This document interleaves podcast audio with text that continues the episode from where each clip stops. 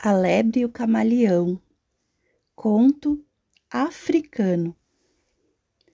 Era uma vez uma lebre e um camaleão que eram amigos. Nessa época, a África era atravessada por muitas caravanas que levavam todo tipo de produtos para trocar em outras paradas.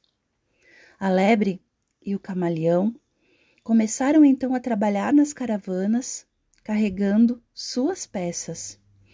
Eles queriam trocá-las por tecidos coloridos vindos de vilas distantes. A lebre, porém, apressada como sempre, não tinha paciência para esperar o camaleão e ia na frente carregando as suas coisas. O camaleão não tinha pressa. Caminhava devagar, levando seus produtos. Como a lebre ia correndo, acabava perdendo seus produtos no caminho. Quando chegava para fazer a troca, não tinha quase nada para negociar.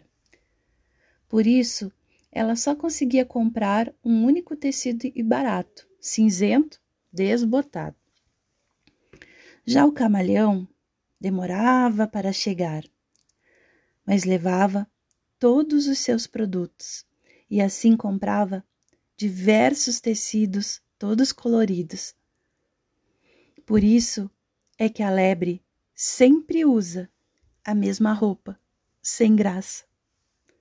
E o camaleão está sempre trocando de roupa, sempre com as mais lindas e coloridas que existem.